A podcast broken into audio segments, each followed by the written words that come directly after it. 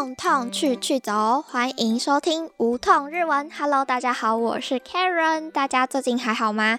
今天想要跟你们分享的主题比较特别一点，是跟日文关联度没有那么高，但是是跟日本有关的。我想要跟你们说说如何申请日本打工度假签证。会有这个主题，主要有两个原因。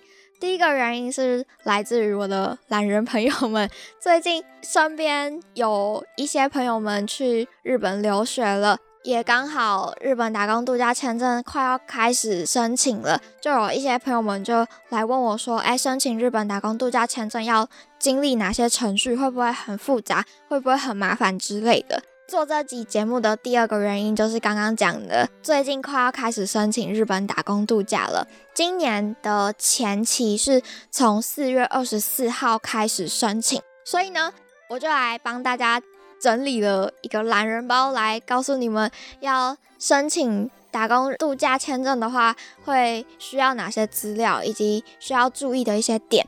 我是在二零二二年的十一月的那个梯次申请的。我记得我们这个梯次申请的时长差不多有三到四个礼拜左右，蛮长的准备期间，所以准备起来还算充裕。但这一梯次的开始就是差不多两周时间的准备，我个人觉得有一点点小赶，所以如果你想要准备的话，那你听完这一集的当下，你可以赶快整理起一些需要准备的资料。简单来说，要申请。日本打工度假签证的难度不高，主要就是申请的资料比较多，比较麻烦一点。那你如果想知道更多要申请日本打工度假需要经历哪些程序，以及需要注意哪些事项的话呢，就请大家继续收听下去喽。那我们就正式进入今天节目的内容。好，我当时申请的时候，我查了蛮多资料的。而且我是在疫情后的第一个梯次的日本打工度假签证的申请人，所以应该会有一些比较新的资讯可以告诉大家。但其实也没有很新，就是那个资料都跟以前没有变化。但我还是想说，我可以透过一个已经申请过的人来给现在想要申请的大家一些建议。还有一些可以注意的事项，以及不要踩了我之前踩过的雷，不要重蹈覆辙。我今天分享的内容主要都是着重在申请资料的一些注意事项。如果你还有更多对于打工度假的一些问题的话，你们可以到日台交流协会的官网上查询相关的资料，又或者网络上也有一些资讯可以去查，还蛮多人分享过内容的，所以。基本上不用太担心找不到答案。如果你还有很多疑惑的话，你也可以来 IG 或者是 Facebook 问我。我如果知道的话，我也会尽全力帮你解答你的疑惑。我先来说说要准备什么样的资料，超多。我先念过一次，然后我会再根据每一个资料给大家一些申请上的建议。第一个。要准备的是签证申请书，第二个是要准备你的彩色证件照，第三个是身份证的影本，第四个是履历书，第五个是理由书，第六个是计划书，第七个是最终学历等证明文件，第八个是八万块以上的台币存款证明书，第九个是其他自我推荐的文件影本。第十个是护照影本，总共要有准备这十项资料，超多。我那时候真的是准备到厌世。最需要花时间写的是理由书跟计划书。那这两个是什么？我留到后面再跟大家说。我先说第一个要准备的是签证申请书。这个签证申请书就有点类似。去一间公司面试的时候，会要填很多的资料，就是你个人资讯，你就填在这一个栏位上面，就会问你说：“哎，你叫什么名字啊？你的你的身份证字号，以及你入境的时候，你预计会从哪里入境？你有没有在日保证人或者是在日邀请人？还有你有没有一些犯罪记录相关的这种说明？总共是 A4 两页的部分，填起来还蛮快的，一下就结束了。在赴日签证申请表的这个。地方，我觉得可以注意的点是有两个。我那时候在查资料的时候，看到有人说在日保证人跟在日邀请人这两个资料是建议不要写的。我看了蛮多人的申请分享，都是写建议不要写，所以我也就没有写。也建议大家可以参考这个记下来，就是不要写。即便你在日本有亲戚，或者是你男朋友、女朋友，或者是你的家人在那边的话，都建议不要写会比较好。第二个要准备的资料是彩色的证件照，必须是六个月内拍摄的。这个是贴在那个刚刚的那个签证申请书上面的一个必备的证件照。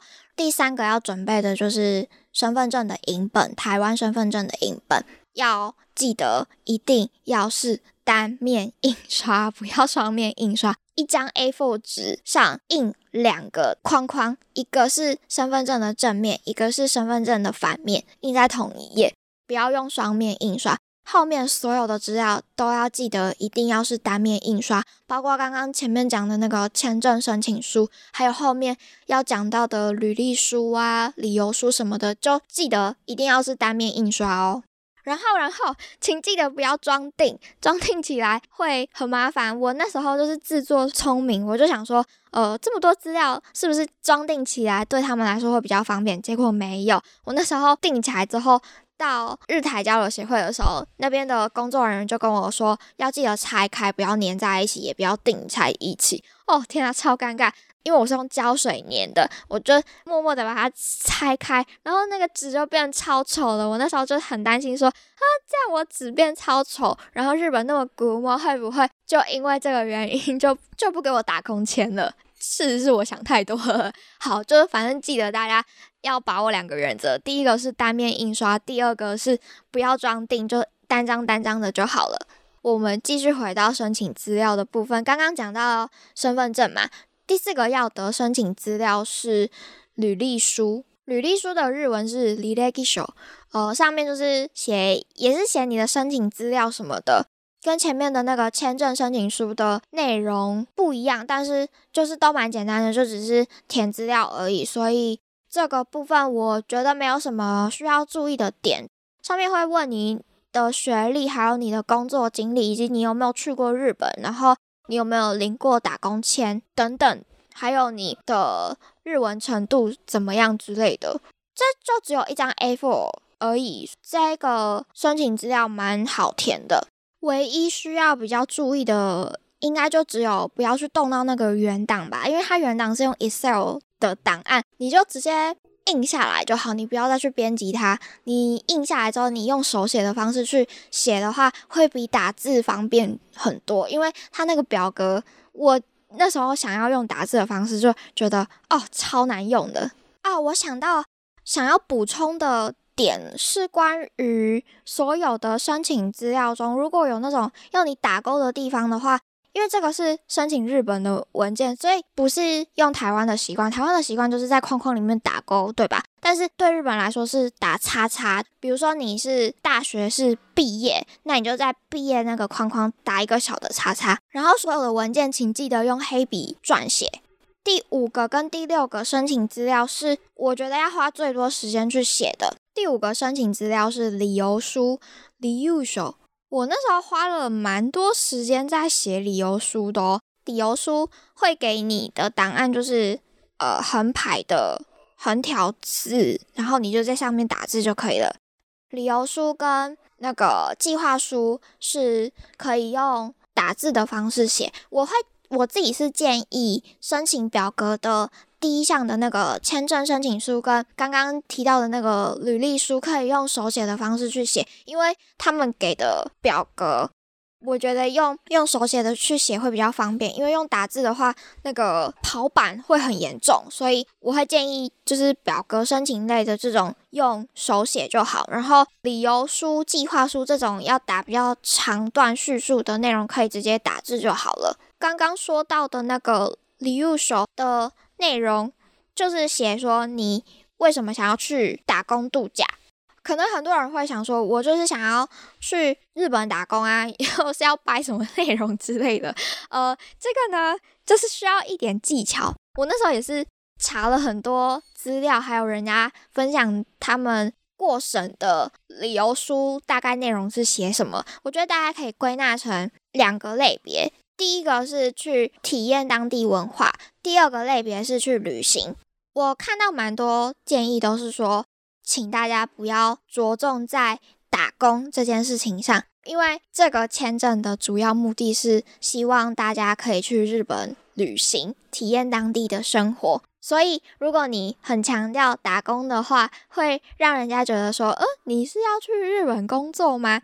记得要掌握的原则是着重在书写旅游的这件事情上。我看过一些范例，是写说他以前毕业旅行的时候有去过日本，然后对日本的某一个文化产生一些兴趣之后，他觉得很想要再继续钻研。但是如果只是去日本三五天的这种旅行，没有办法很深入的了解当地，所以希望可以用这个。一年的打工度假期间，更深入的去了解某一个文化，以及体验日本的生活。我可以大概分享一下我写的内容是什么。我写说，我大学读日文系，可是我还没有实际有很长一段时间待在日本的经验过，这一直以来都是一个我的遗憾。我原本预计我毕业之后要去日本打工度假。把自己放到一个全日文的环境，增加语言能力以及挑战自我期限。可是因为疫情打乱了我原本的计划，然后我看到打工度假再次开放的消息之后，我就非常坚定的下定决心说：好，我要勇敢追梦，我不要再留下遗憾了。然后我提到说，我二零二零年的时候经营了无痛日文的这个 podcast 节目，我希望我可以去到日本，用我的双脚踏遍。我既熟悉又陌生的日本，然后扩大我自己的眼界，丰富我的节目内容，将我看到的日本透过节目分享给更多人。然后写到说，我大学时期最喜欢的课程是日本名著选读，我对日本文学非常的感兴趣。尤其是三岛由纪夫笔下的金阁寺，还有川端康成笔下的雪国等等等等各大文豪的博物馆，都是我非常想要去朝圣的地方。我想要走进这些故事，走进历史，体验文字无法带给我身临其境的悸动，走访那些经典作品产出的地方，这是我人生很大的一个愿望。必须要在长时间待在日本，我才有机会完成我想要在日本环岛的梦想。在旅程途中呢，这些开销我可以借由打工来补贴我的旅费，这是我完成环岛最好的方式。我会好好的利用这一年，努力经营我的自媒体，精进我的日文能力，用心体验书本上没有的日本风土民情。透过双脚踏遍日本的每一块土地，透过文字、影像以及自媒体记录我自己的成长以及蜕变，带领大家透过我的角度认识更多不同面貌的日本。最后，感谢主办单位的耐心审核。这是我大概写的内容，你们可以抓一下可以写的内容。第一个部分，第一段就是写出。你为什么想要想要去打工度假的原因？然后第二段可以写说你透过打工度假，你想要达成什么样的目标？第三段是你预计在去到日本之后，你想要走访哪些名胜古迹？你想要做哪些事情？你想要去哪里旅行？然后第四段就是在强调说你为什么一定。只能透过打工度假来完成你想要达成的目标，然后最后最后一行就加上感谢主办单位的审核，这是整个我写的轮廓，就是我统整了很多人他们的分享之后理出的一个脉络。你只要回答四个问题，你就可以写完理由书。第一个问题是你为什么想要去？日本打工度假。第二个问题是，你在日本打工度假期间，你想要做到什么事情？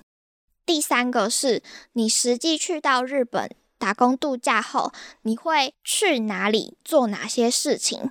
第四段就是你为什么一定要透过日本打工度假才能完成你的目标，加强整篇文章的说服力，告诉主办单位说，我就是一定要去日本打工度假，我想要完成我想要完成的目标。然后最后一行再加上感谢。以上是我针对旅游书的一些书写架构的建议，不用一定要照我的格式去写，只是我分享我的写法给需要的你们参考。第六份资料是计划书 k g a k s h o 它也是需要花比较多时间去书写的。计划书就是写你希望从事的活动内容。你刚刚在理由书里面已经有提到你为什么要去日本了，对吧？那计划书就是根据你的目标写下你实际的计划有哪些。我这边也大概念过一次我写的计划书的内容给你们参考。我的理由书里面有写到，我想要去日本最大的理由是在日本环岛。针对日本环岛，我列出了以下的计划，因为我想要体验四季不同的风采。我预计第一站去关东，可以注明一下你在那里待的时间是几月到几月。我是写六到八月，然后理由是说。呃，夏季最让我期待的是花火大会以及夏日的各种庆典。秋田、新系、次城举办的日本三大花火大会是我最想前往朝圣的活动。我预计安排东北与中部地区的深度旅行，像是探勘福岛现况、最上川的游船体验、举办预祝季的周访大社，这些都是我想要去拜访的景点。最后，我想要以文学之旅作为关东行程的结尾，预计拜访夏目漱石的诞生地旧居基漱石山房纪念馆。我的第二站是关西，预计待的时间是七月到十一月。趁着秋高气爽的时节，我想要展开怀旧之旅，在保有古都又充满传统神秘气息的京都，一直是我很期待的城市之一。我想要亲眼见证一下三岛由纪夫笔下的金阁寺，走访各式神社寺庙，体验独特的茶道文化，以及之后计划沿着濑户内海周遭的进击中国四国地方展开环海旅程。我的第三站是北海道，预计从十二月待到三月。因为生长在热带国家，从来没看过雪，所以。一直很向往冬季雪白的北海道。我预计在这三个月内完整体验雪国的魅力，参加有名的札幌雪季、层雪峡冰暴季、小樽雪灯之路等冬季庆典。目标在这三个月内学会单板与双板的滑雪。我的第四站是九州与冲绳，预计从三月待到五月。春天是适合赏樱的好时节。樱吹雪是我非常期待的美景，预计走访九州各县市，体验壮阔的山水美景，白骨云水峡、别府地狱温泉、高千穗峡等地都是我想要去的景点。旅程的最后，我想以冲绳作为结束，在与中华文化拥有许多相似之处的地方一解乡愁，拜访庆良间列岛。石垣岛等外岛地区，体验海岛的热情与美丽，为整趟日本环岛之旅画下完美的句点。最后，感谢主办单位的耐心审核。好，这就是我计划书的内容。我觉得大家可以去列出你想要去的地方，因为我想要环岛嘛，所以我就分了关东、关西，还有北海道跟九州、冲绳的地方。我列出最吸引我的景点是哪里。以及我为什么想要去那些地方，再列出几个我觉得我一定要去拜访的景点，这是我写计划书掌握的一些原则。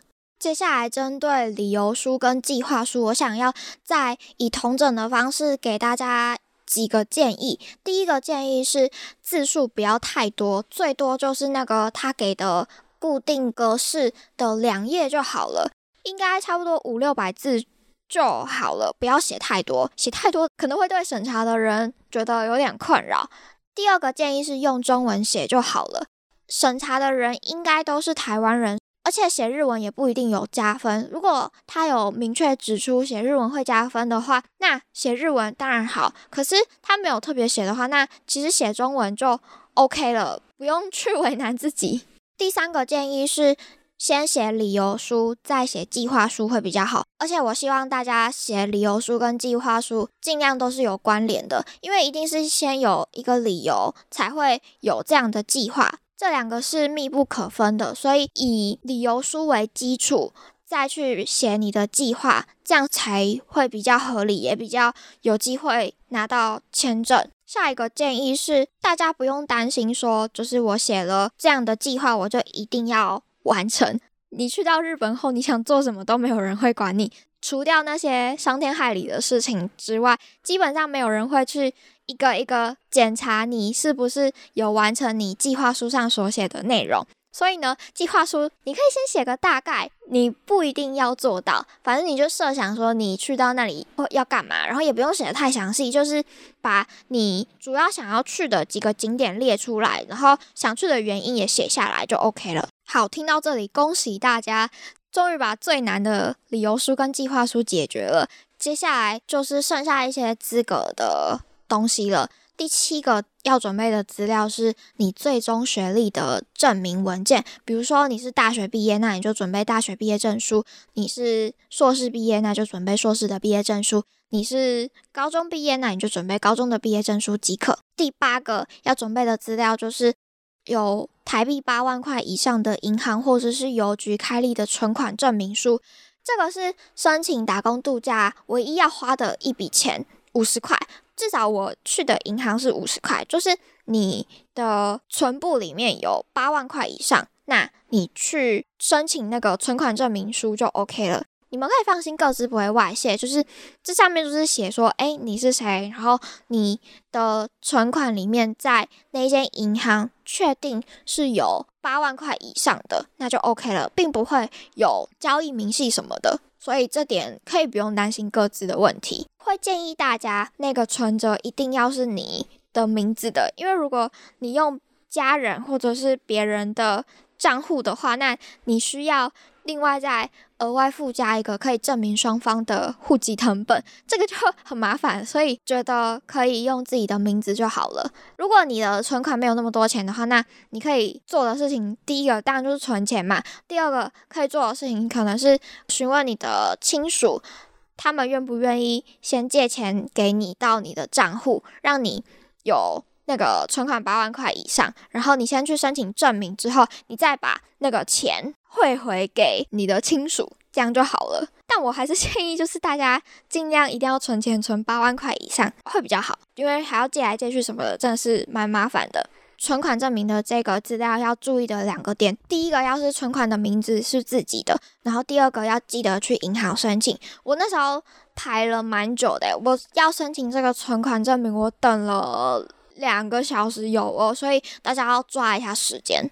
第九个要缴交的证明是自我推荐的文件影本，这个并不是绝对的。这个自我推荐的资料可以是 JLPT 的合格证明、BJT 的考试成绩证明书，或者是你在日本语学校的毕业证书，甚至是什么日本文化记忆相关的证书。只要是你觉得对于你申请。日本打工度假有利的一些证明的话，你就可以把它印出来缴交。第十个是护照影本，记得 要单面印刷。然后，如果你的护照里面有一些曾经取得日本签证、曾经出入境日本的相关页面的话，也要记得印出来。然后，你的护照要记得是要在有效期内的，而且还有那个护照的。持照人签名栏栏位要记得签名。我那时候差一点被退件，就是因为我的护照的那个签名栏上没有签名。你们可以尽量避免掉这个。记得我刚刚有说到的，所有的文件都记得用黑色的圆珠笔写，然后有框框的地方不是要你打勾，请你打叉叉。然后所有的文件都记得单面印刷，只有申请书可以两面印刷。但为了保险起见，就还是请你都单面印刷就好了。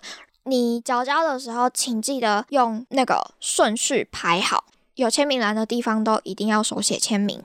该注意的事项都在前面有讲过了。你听到这里，你应该也觉得很傻眼，申请一个签证超级麻烦的，对吧？就是请大家耐着性子把每一个申请书都写完，然后缴交出去之后，等发布消息就 OK 了。基本上，如果你照着我前面说的那几个脉络去写的话，我会觉得应该就没有问题了，因为我写的那些脉络都是参照了很多网络上的资讯之后得出来的一个架构去书写。网络上很多人分享的成功经验组合起来变成我自己的版本之后，我也申请成功了，所以今天的内容也提供给想要申请日本打工度假的朋友们参考。希望今天的懒人包会对你们有用。感谢大家今天的收听，也祝福所有想要申请日本打工度假的朋友们都可以申请资料顺利。如果有喜欢无痛日文的话，请大家记得帮我订阅、分享给你需要的朋友们，也可以到 Apple Podcast 或者是 Spotify 留言你听完这一集节目的心得，也可以追踪一下无痛日文的 IG 跟 Facebook。在节目没有更新的日子，我都会在 Facebook 或是 IG 跟大家互动哦，大家快来找我。然后，如果觉得无痛日文很赞的话，也欢迎抖内我，用一杯饮料或者是一杯咖啡的钱赞助我，继续创造出更多优质的内容。那今天的节目就到这边喽，大家我们下一集见啦，拜拜。